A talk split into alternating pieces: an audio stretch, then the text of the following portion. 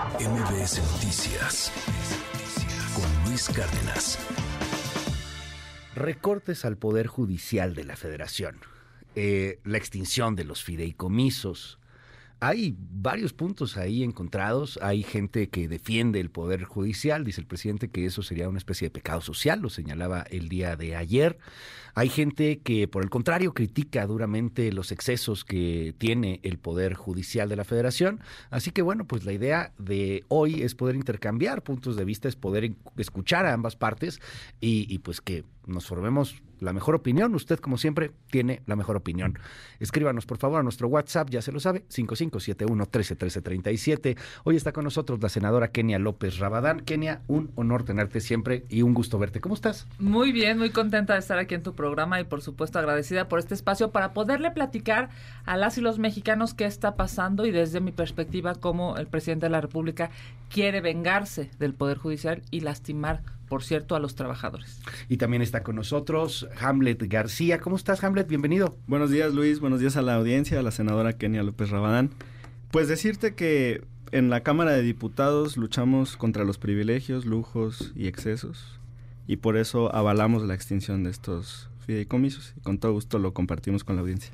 Eh, por supuesto que no hay ninguna regla aquí. Este, las reglas aquí las hacemos para romperse. Entonces, si quieren interrumpirse a la mitad de alguna intervención, adelante, se vale absolutamente todo, porque se trata de poder escuchar ambos puntos de vista, porque es una venganza, Kenia.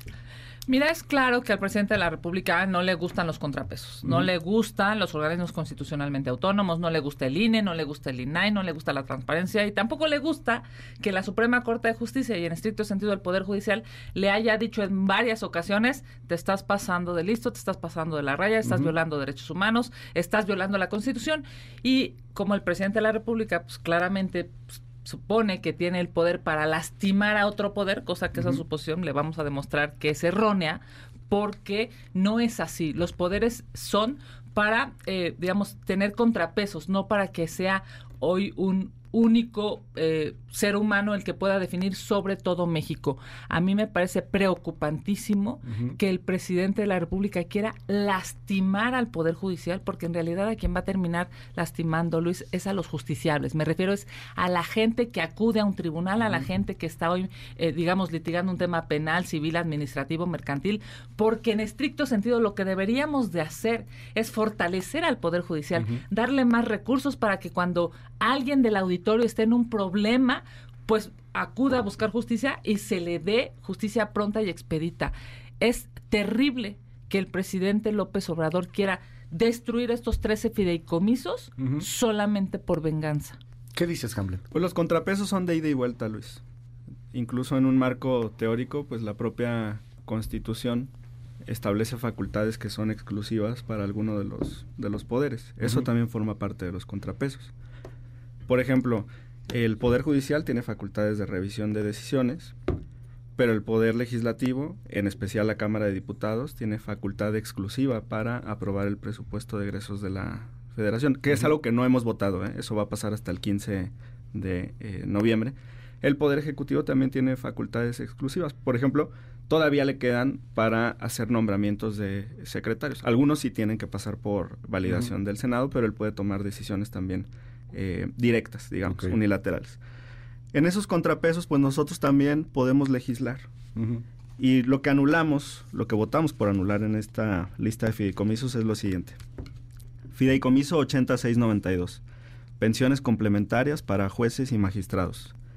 Tenía un saldo a junio del 2023 porque es un reporte trimestral de 4.722 millones 319 mil 850 pesos. Fideicomiso 8693.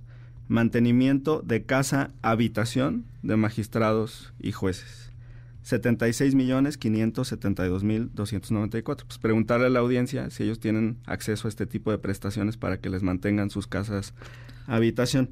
Decirles también, Pero eso es para cuando los cambian de un lugar a otro, de una entidad a otra, para que no, lleguen eso está y tengan en el presupuesto, Falso, eso está en el presupuesto de egresos de la Federación. Pero, Hamlet, el eh, fideicomiso es para proteger... Lo de, los, lo de los traslados está en el presupuesto de egresos de la Federación y la partida para arrendamiento es cosa diferente. Arrendamiento de casas y departamentos para magistrados que han sido rotados está en el PEF y es una partida de 53 millones de pesos. Por eso abrí mi intervención distinguiendo entre el presupuesto ver, de los es que esto- y esto los fideicomisos. Porque se ha, se ha- se ha armado ese debate Sí, claro. de que si este es el mantenimiento para la casa del ministro o Que del no magistrado. es. Ya fueron a explicarlo los jueces y magistrados, no es. Casa habitación. Conforme al Código Civil, la casa de habitación es donde reside una persona. O sea, no, no es una casa del Poder Judicial. Lo que dicen los magistrados es que es cuando pasan a alguien, no sé, a Exacto, Tamaulipas, exacto. este, que lo cambian de, de su casa, este, y lo llevan a otro lado porque ahí tiene que ser la chamba, que esa es la casa en donde se queda, pero que no es la casa propia. Pero Es la, tú dices casa que no. habita- es la casa habitación, así se llama el fideicomiso, es el nombre.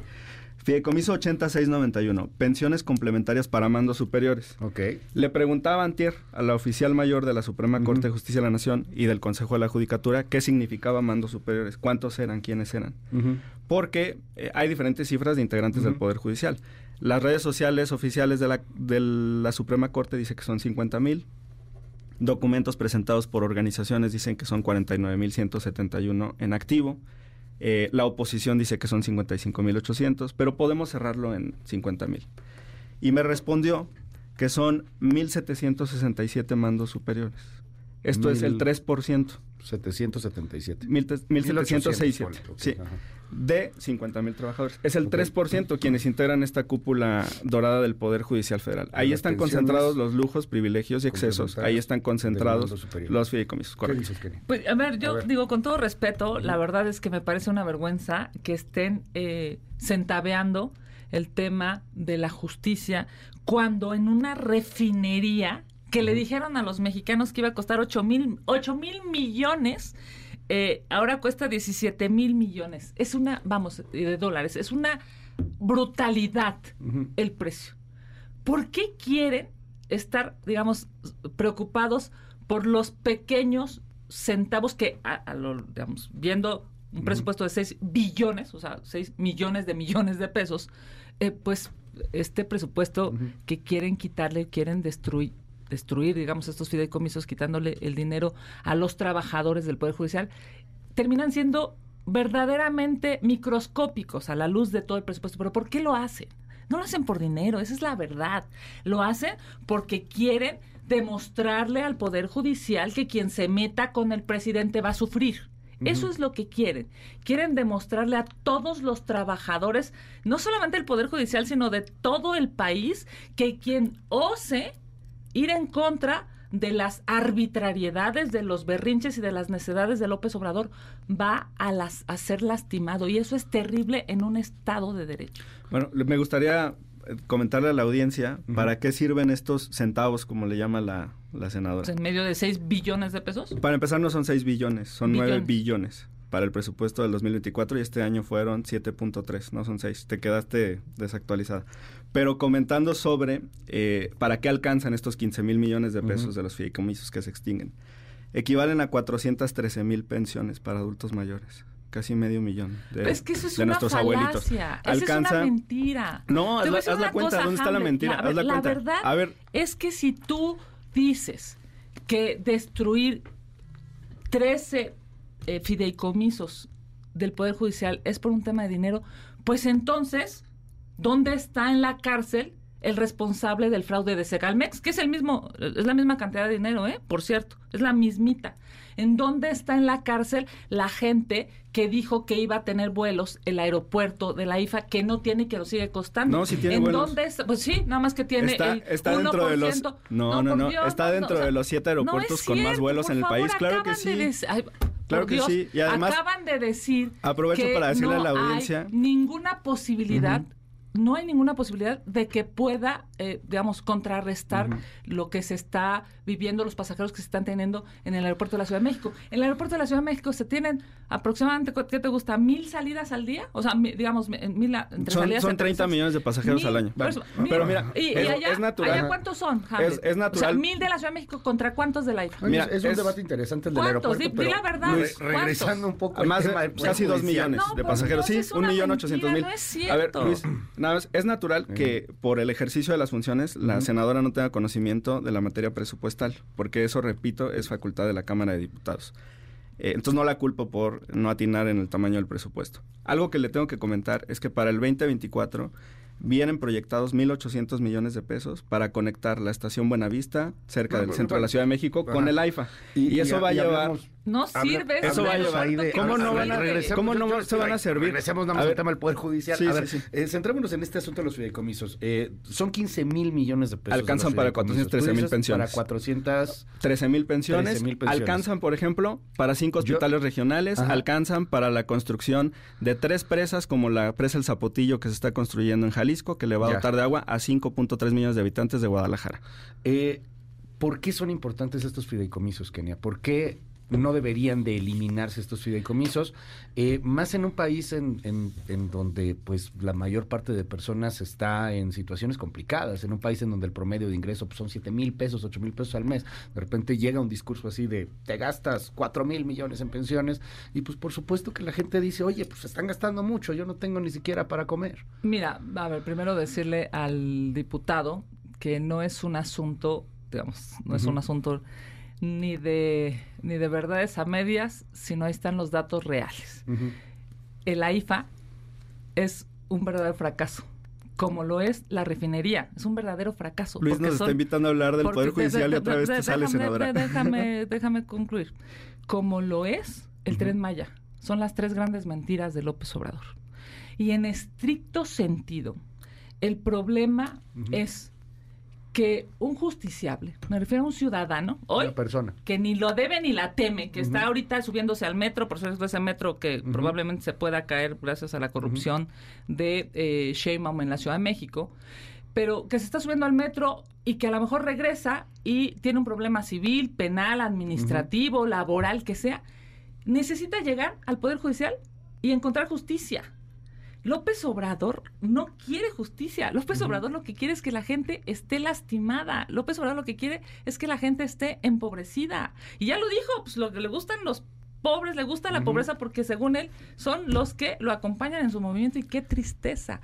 Mira, ah, dicen los compañeros de, Morena que es un tema de privilegios. No es cierto. Acabas de dar la nota hace unos minutos de cómo una trabajadora de base del sindicato del poder judicial, fue al Senado de la República y decía, esto no son privilegios.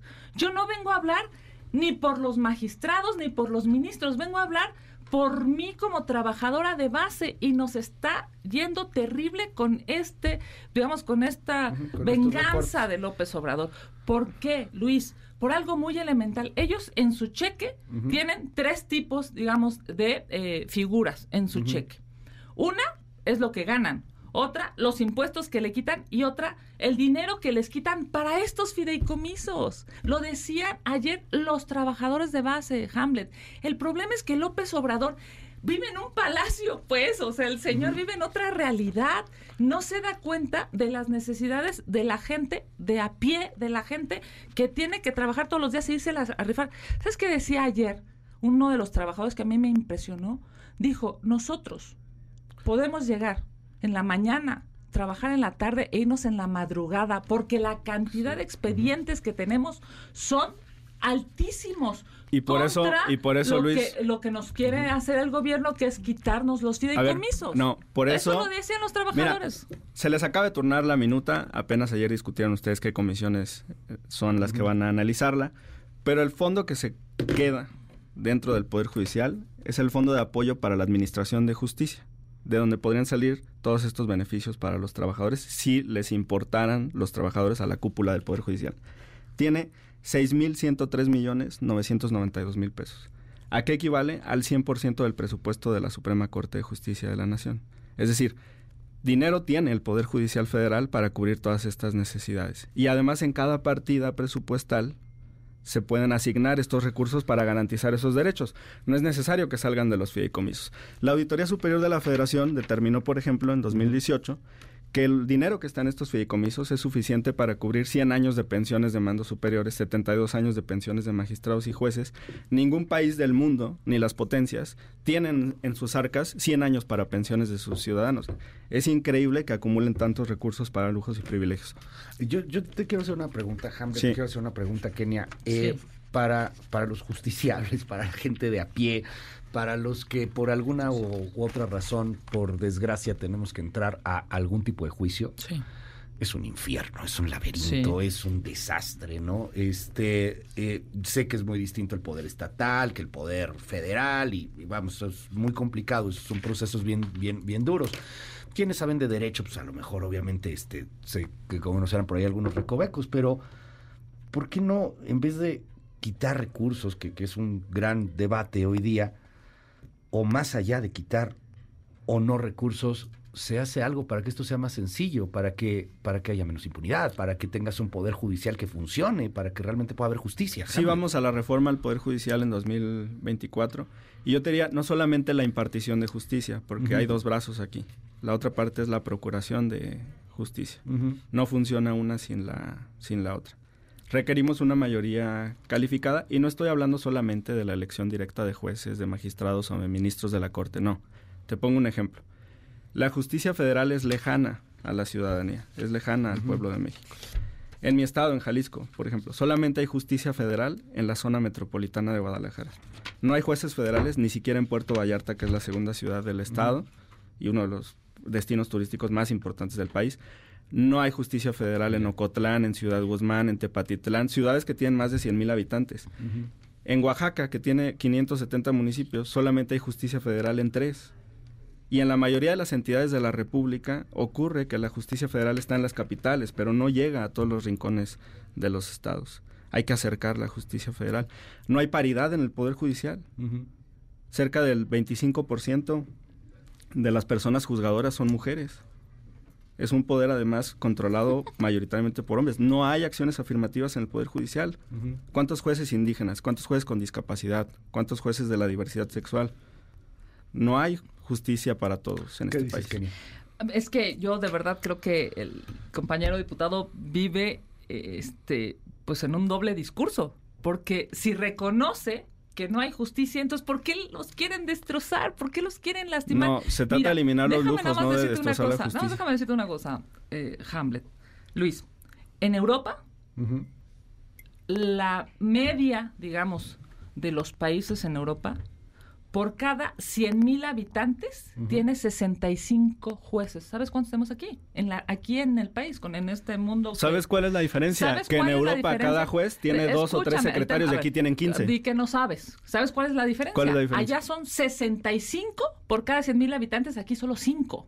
Pues por supuesto que no hay cómo obtener justicia si solo tienes 5 jueces, mientras en Europa tienen 65. Déjame nada terminar. Sabes que los primeros amparos en nuestro. ¿Sabes que los déjame decirte una cosa. ¿Sabes cuál es el problema? ¿Saben cuál es el problema? Que dijeron, vamos a quitar los fideicomisos hace un par de años, ¿no? ¿Recordarán? Sí, sí, sí. Destrozaron el campo, Hamlet. Y hoy, ¿dónde está ese dinero? Nunca informaron sobre ese dinero, nunca transparentaron ¿Qué hicieron con el dinero de aquellos fideicomisos que destrozaron? Lo que están haciendo es un cochinito para Sheinbaum, están haciéndole el fideicomiso a Sheinbaum para su campaña. O sea, están queriendo lastimar al Poder Judicial, como lastimaron al campo, como lastimaron al turismo, como han lastimado a muchísima gente, a millones de mexicanos, y hoy están queriéndole robar el dinero al Poder Judicial para hacer un cochinito para Sheinbaum, el fideicomiso de Sheinbaum. Y eso es una vergüenza histórica Mira, hace algunos días el presidente de la República en su conferencia matutina dio a conocer cuántos trabajadores tenían las Cortes Supremas de países en Latinoamérica y en otras regiones. Y lo que encontró y compartió con la ciudadanía es que aquí hay una burocracia dorada enorme. No solamente de auxiliares o de asesores de los jueces y de los magistrados, personal de servicio incluso porque eso se ha identificado, y un gravísimo problema de nepotismo, sino que además ¿Nepotismo? sí, es un poder nepotista. A ver, a ver, senadora. Hay un estudio, hay un estudio publicado por el Consejo de la Judicatura Federal y la Suprema Corte del 2019 que te voy a compartir, Luis, y también a la senadora, donde ellos mismos reconocen que hay un problema grave de nepotismo, donde han sido identificados cerca de mil familiares de jueces y magistrados trabajando dentro del Poder Judicial Incluso en un solo circuito que equivale a un estado, identificaron que un magistrado tenía 17 familiares en todos los tribunales y juzgados. Pero más allá de eso, el problema es que no hay una justicia cercana. La senadora critica el número de jueces. Podríamos tener el doble de jueces si no tuviéramos tanta burocracia dorada en el Poder Judicial Cierto, Federal. claro que sí, no claro Pero, que sí. A ver, el- creo que Kenia tenía aquí un punto que, que yo quisiera también compartir y, y preguntarte, Hamlet. eh, ¿Qué van a hacer con la lana? Sí. Bueno, se, Pues se la van a a, ver, volar como lo cuando estábamos en la discusión, Ajá. se presentó una reserva que fue aprobada en el Pleno para que estos recursos se puedan destinar a los fines del Plan Nacional de Desarrollo, que es un documento público, es un documento que es votado en el Congreso, es un documento que forma parte del plan de gobierno y entonces ya te da un parámetro en que se puede gastar. Morena tiene dos Más prioridades muy claras. ajá. Sí, claro. Tiene dos ejes fundamentales.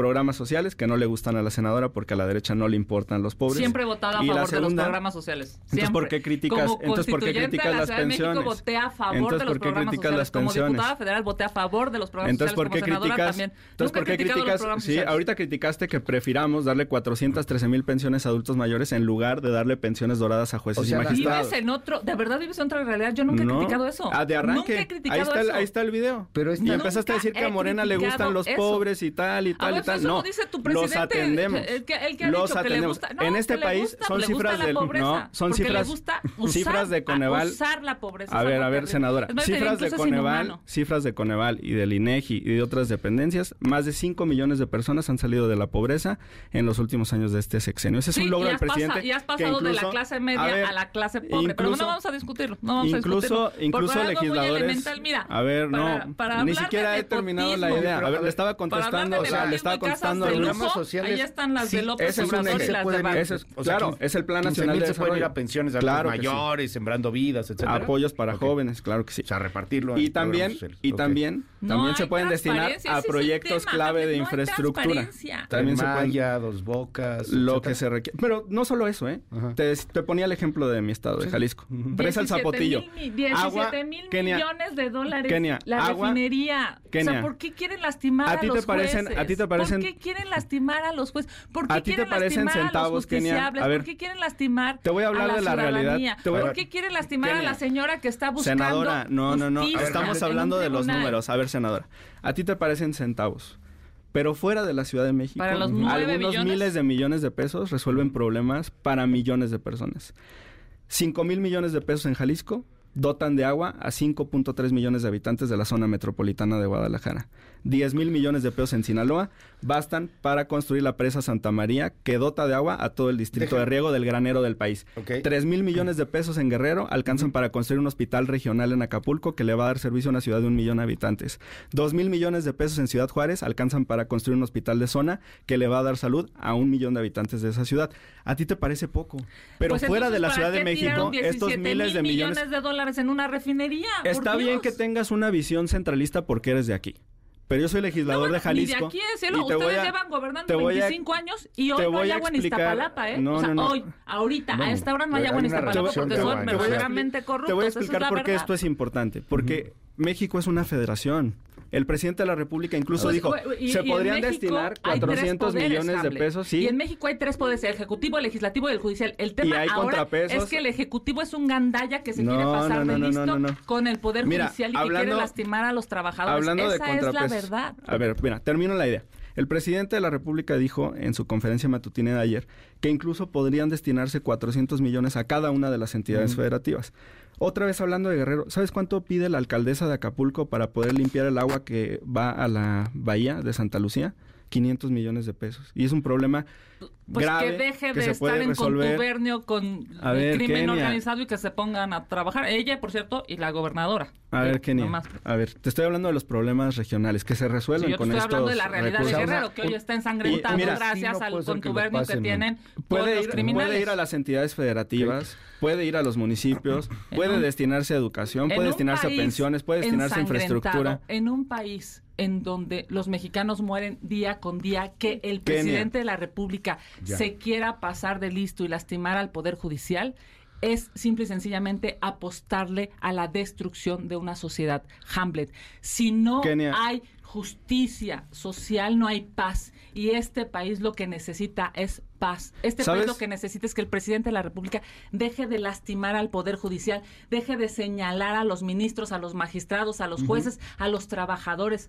Esto no es un asunto de dinero, esto es un asunto de venganza. López Obrador lo que quiere es vengarse del Poder Judicial porque está cansado Mira, ya entraste de que el poder al tema de la seguridad. Autónomo, Mira, ya entraste al problema de la seguridad. Vamos a hablar de las cifras. La posibilidad de defender a la Constitución. Nosotros, como minoría en el Senado de la República, hemos presentado una cantidad, yo diría, decenas de acciones de inconstitucionalidad y la Corte en algunos momentos nos da la razón y en otras Muchas no de ellas nos por formalismo. Pero el presidente de la República lo que no le gusta es que le digan que se pasa de listo ¿Sabes que la ¿sabes que, ¿sabes que Esa es la verdad. nos está acabando ahí el tiempo, entonces para cerrar sí, nada más, mira, de seguridad. El tema de seguridad. Y Kenia, son cifras oficiales. El 60% el de asesinatos del gobierno que ustedes criticaban. Esas son las cifras. Kenia, el triple de asesinatos. Kenia, soy de Jalisco.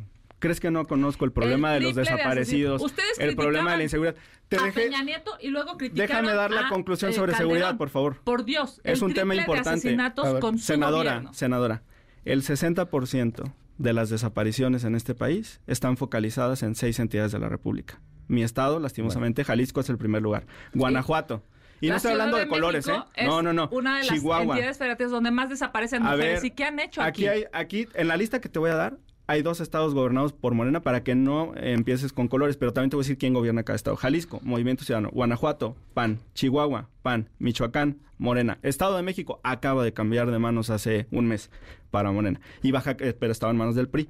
Y Baja California en manos de Morena. Esas seis entidades concentran casi el 60% de los desaparecidos y, homicidios del país. Es un tema, es un tema que se va a tener que atender. podemos centrarle en, algún momento si nos dan chance, pero yo quiero cerrar con algo. Ahorita les quiero eh, compartir algunos de los mensajes que tenemos en WhatsApp. Se reventó el WhatsApp, no les estoy mintiendo. gracias. A ver, siguen y siguen y siguen y siguen llegando uno y otro y Todos estos son los que tenemos nada más en estos minutitos que hemos estado hablando. Estamos en vivo y ahorita platicamos de algunos rápidamente, pero yo soy un justiciable. La gente que nos está escuchando somos justiciables, somos personas de a pie. Este, y está muy bueno el debate, y que sí, que sí, no, el observador, y que no el observador. Y claramente estamos ultrapolarizados. Y se entiende, nadie se asusta de ello. Yo quiero preguntarles, ¿hay alguna posibilidad de llegar a algún acuerdo para algo, para lo que sea, más allá de estos temas de, de tú dices, Kenia, venganza, tú dices, es que estamos eliminando los excesos, Hamlet?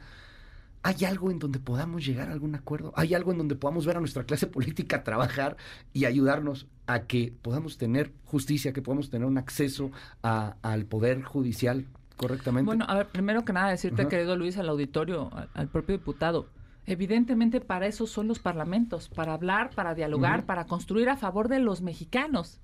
El problema hoy es que López Obrador tiene la cantidad de votos suficientes para destruir cualquier ley y que sus legisladores no hagan nada sino levantar la mano y obedecer.